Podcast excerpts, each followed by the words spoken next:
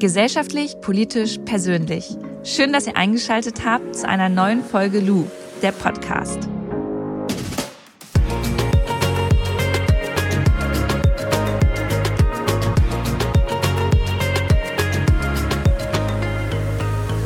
Willst du als Frau diese scheiß Frauenquote?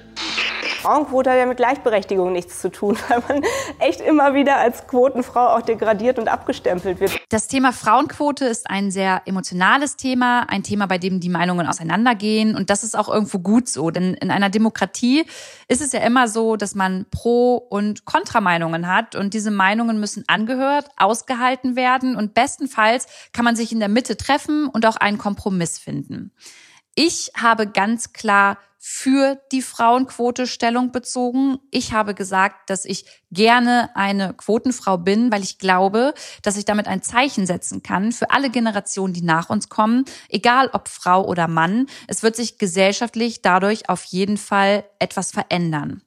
Und deshalb war ich auch in der Titelstory des Sterns dabei, in der ganz, ganz, ganz, ganz viele wundervolle Frauen mit am Start waren, die über das Thema Frauenquote gesprochen haben und gesagt haben, warum sie gerne eine Quotenfrau sind. Unter anderem war auch Annegret Kramp-Karrenbauer dabei. Sie war sogar bildlich genau neben mir und deshalb habe ich sie gefragt, ob sie mal ein bisschen Zeit und Lust hat, über ihre Erfahrungen innerhalb der Politik zu sprechen. Was macht es mit ihr, Politikerin zu sein und ja, doch immer einem großen Anteil von Männern gegenübertreten zu müssen? War das schon immer so, dass sie sich durchgesetzt hat? Auch sie war übrigens nicht immer für die Frauenquote. Sie war Gegnerin der Frauenquote. Das alles hat sich im Laufe der Jahre und ihrer Erfahrungen weiterentwickelt. Und deshalb freue ich mich, dass Annegret Kramp-Karrenbauer, die Parteivorsitzende der CDU, bereit ist, uns jetzt ein bisschen etwas darüber zu erzählen. Frau Kramp-Karrenbauer, Sie sind schon seit mehreren Jahren beruflich in der Politik unterwegs. Können Sie sich noch an ja, Ihre erste Situation erinnern, in der Sie gemerkt haben, dass man es als Frau vielleicht schwerer in der Politik hat, beziehungsweise nicht ganz ernst genommen wird? Ähm, ja, das war, als ich äh, ehrenamtlich angefangen habe äh, im Stadtrat äh, und da waren lauter erfahrene Kollegen, Männer und das ging immer nach dem Motto, das machen wir seit 30 Jahren so, das braucht man nicht zu ändern und es ging damals um eine Debatte äh, um eine Kindertagesstätte, wo ich gesagt habe, die brauchen wir und die alten Herren in Anführungszeichen gesagt haben, unsere Frauen sind zu Hause geblieben, das muss für die Zukunft auch reichen. Und waren Sie in der Situation damals noch ja eingeschüchtert davon oder haben Sie auch da schon gesagt, hey, das geht aber so nicht? Naja, am, am Anfang schon ein bisschen eingeschüchtert. Das war, weil ich auch ganz äh, neu dabei war und noch relativ jung war. Ähm, aber ähm, ich bin so gestrickt, äh, wenn man mir sowas sagt, dann äh, macht mich das erst so richtig entschlossen, die Dinge durchzusetzen. Und deswegen ist das seitdem bis heute auch immer mein Thema geblieben. Sie haben ja drei Kinder. Wer hat sich eigentlich um die Kinder gekümmert, als Sie im Bundestag waren? Weil wenn man Politikerin ist, ist man ja eigentlich nur auf Achse. Also das war mein Mann. Wir hatten äh, vereinbart, äh, wer mehr verdient, äh, der äh, geht Vollzeit arbeiten und der andere äh, reduziert dann und bleibt äh, zu Hause.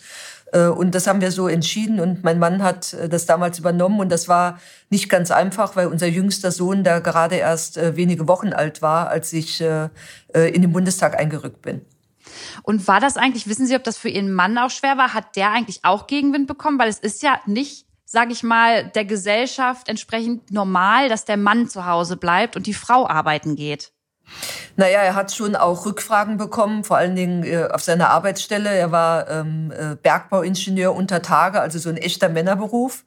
Ähm, aber auf der anderen Seite in der Krabbelgruppe äh, äh sozusagen als einziger Mann war er der absolute Held, ist von allen, glaube ich, sehr verwöhnt worden.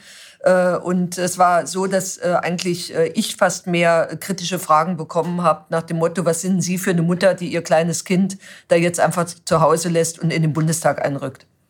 Sie sind ja Parteivorsitzende der CDU, Bundeskanzlerin Angela Merkel und dann auch noch ähm, Ursula von der Leyen, äh, alle von der CDU. Trotzdem liegt der Frauenanteil innerhalb der CDU ja nur bei circa 26 Prozent. Was glauben Sie, woran das liegt? Es liegt ein Stück daran, dass äh, die CDU ähm, zum Teil immer noch sehr ähm, nach althergebrachten Mustern Politik macht. Äh, das ist nicht besonders äh, familienfreundlich und das schätzen gerade junge Frauen überhaupt nicht, die auch sehr beschäftigt sind. Ähm, und äh, ich glaube, es liegt auch daran, dass äh, wir ähm, eben zu wenig Frauen generell in die CDU bekommen und dass wir mit dem Netzwerken äh, auch als Frauen in der CDU erst äh, relativ spät begonnen haben. Man sieht jetzt so langsam die Früchte, auch über Mentoring-Programme, aber wir müssen noch ein gutes Stück drauflegen, inklusive der Quote.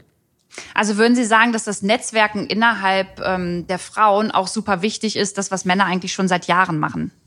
Absolut. Das ist äh, neben dem Thema Quote aus meiner Sicht der größte Schritt gewesen, auch gerade in der Frauenunion zu erkennen, wir müssen uns gegenseitig stützen. Wir brauchen im Übrigen auch Netzwerke mit Männern, äh, wo wir uns gegenseitig äh, unterstützen und helfen in den Positionen. Da haben wir viel dazugelernt, aber wie gesagt, wir haben eben viel später angefangen, als das bei den Männern der Fall war. Haben Sie noch ein, zwei Punkte, ähm, bei denen man sagen könnte, okay, das müssen wir in der Politik tun, damit wir auch ja besonders den Beruf ähm, als Politikerin für Frauen attraktiver machen können?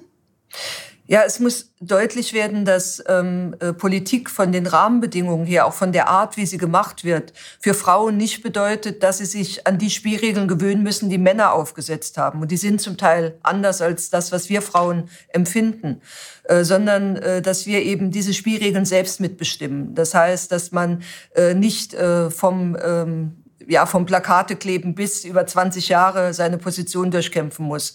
Äh, das heißt, dass man nicht jeden Abend eine Sitzung hat und seine Kinder nicht sieht, sondern das heißt, dass man eben auch Vorteile der Digitalisierung nutzt, dass man es familienfreundlicher machen kann, äh, dass man sich um Projekte kümmern kann. Also da gibt es viel, was im Moment im Übrigen auch junge Männer von Parteiarbeit erwarten. Und ich glaube, die Punkte müssen wir einfach vorantreiben. Haben wir im Übrigen jetzt auch bei Corona zwangsweise sehr, sehr viel gelernt.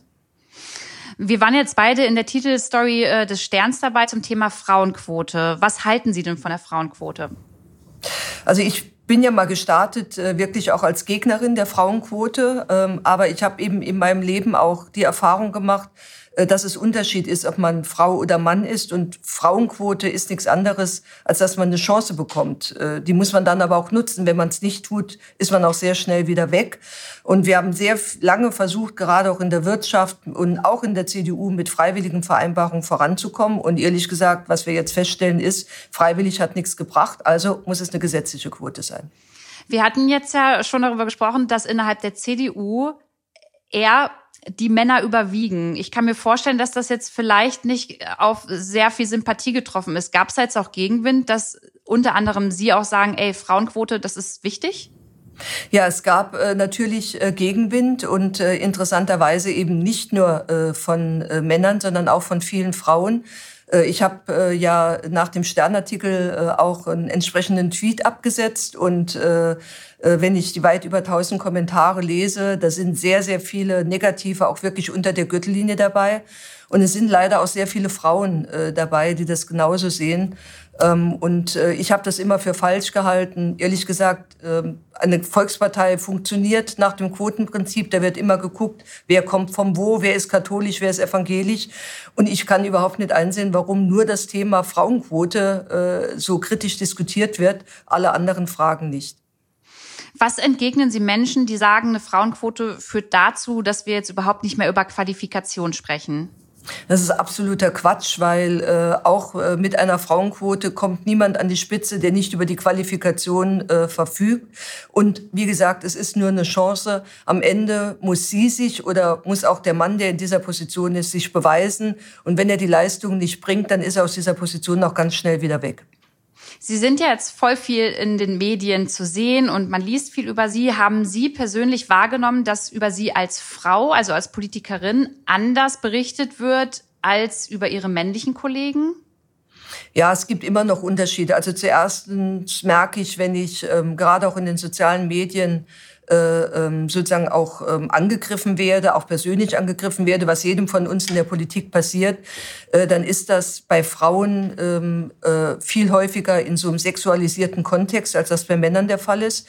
Und äh, das Zweite, als ich jetzt in Quarantäne war, äh, hat äh, ein, ein, ein Medium hier aus der Hauptstadt zuallererst mal liebevoll beschrieben, dass es im Hintergrund von mir eine Vase gab mit Blumen. Also ich kann mich an keine Corona-Situation von Männern erinnern, wo sich irgendein Journalist dran aufgehalten hat, ob da Blumen im Hintergrund stehen. Scheint immer noch ein Unterschied zu sein, ob man Mann oder Frau ist. Was würden Sie denn Ihren männlichen Kollegen beziehungsweise generell was würden Sie sich von Männern wünschen, wenn es um das Thema Feminismus und Gleichberechtigung geht?